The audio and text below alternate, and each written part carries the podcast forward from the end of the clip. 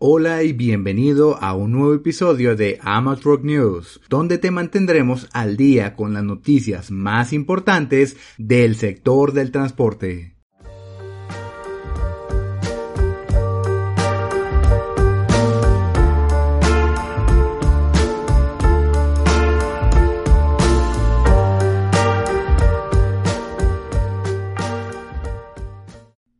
El 18 de octubre, la Asociación de Mujeres Operadoras AMO de Tijuana dio inicio su campaña contra el cáncer, ofreciendo servicios gratuitos de mastografías y Papa Nicolau. Esta se realizará en tres fechas diferentes. El día 25 estuvieron localizados en las instalaciones de AIMO, mientras que el 26 se instaló en Secati 144. Recordemos que la prevención es de suma importancia.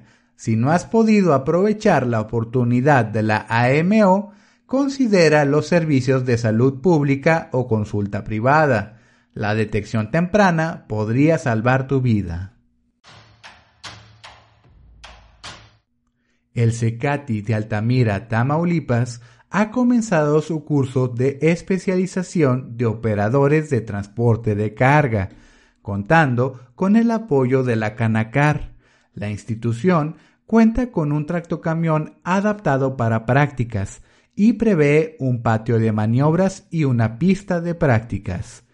El delegado de la Canacar, Armando Yusef Martínez, acentuó la necesidad del sector para el intercambio comercial entre México y Estados Unidos, además de que la especialización de operadores fomente el empleo y una mejor calidad de vida de la población. Tesla está presentando dificultades, ya que se encuentra ante una baja en el valor de sus acciones. Esto a pesar de que los ingresos aumentaran en 21.500 millones de dólares, siendo que la cifra proyectada por los analistas era de 22.100 millones. La empresa adjudicó este hecho a la fortaleza del dólar, así como el cuello de botella en la producción y entregas. Por su parte, Elon Musk, rostro de la empresa, buscó dar calma a sus accionistas, declarando que en un futuro Tesla cotizará más que Apple o Aramco. Del lado contrario de la moneda, Renault celebró la fabricación de mil camiones eléctricos. El evento fue festejado con publicidad, incluyendo la realización de un video que se burla de los Tesla Semi. Si estás al pendiente del debate del doble remolque, te interesará saber de la reunión que el presidente de la Canacar, Ramón Medrano, tuvo con la senadora Lucía Mesa Guzmán del partido Morena. Durante la misma, Medrano advirtió que para subsanar el retiro del doble remolque serían necesarias 37 mil nuevas unidades y 106 mil semirremolques. Además, solicitó que el sector sea considerado en futuras discusiones en la Cámara Alta.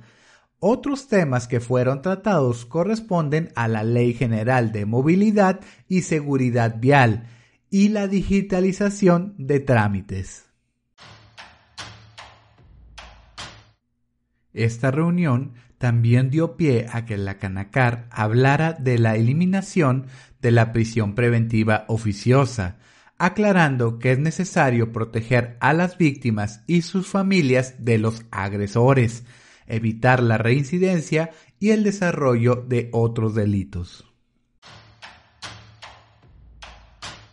Uno de los temas que también se encuentran abiertos a evaluación es la propuesta de horas de descanso de operadores realizada por la senadora Olga Cordero.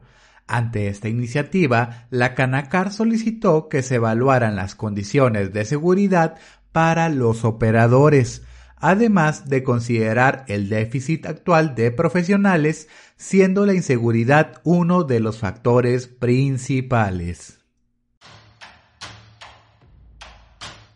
En otras noticias, la empresa china Sanhui invertirá 35 millones de dólares para abrir una planta dedicada a la producción de aire acondicionado en Ramos Arizpe, Coahuila.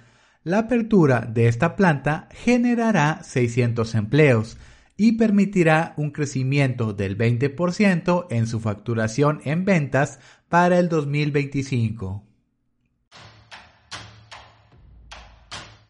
La operadora de camiones Rosa Gloria Chagoyán estuvo presente en Nuevo Laredo como madrina de la tercera entrega del Truck Challenge Nuevo Laredo 2022.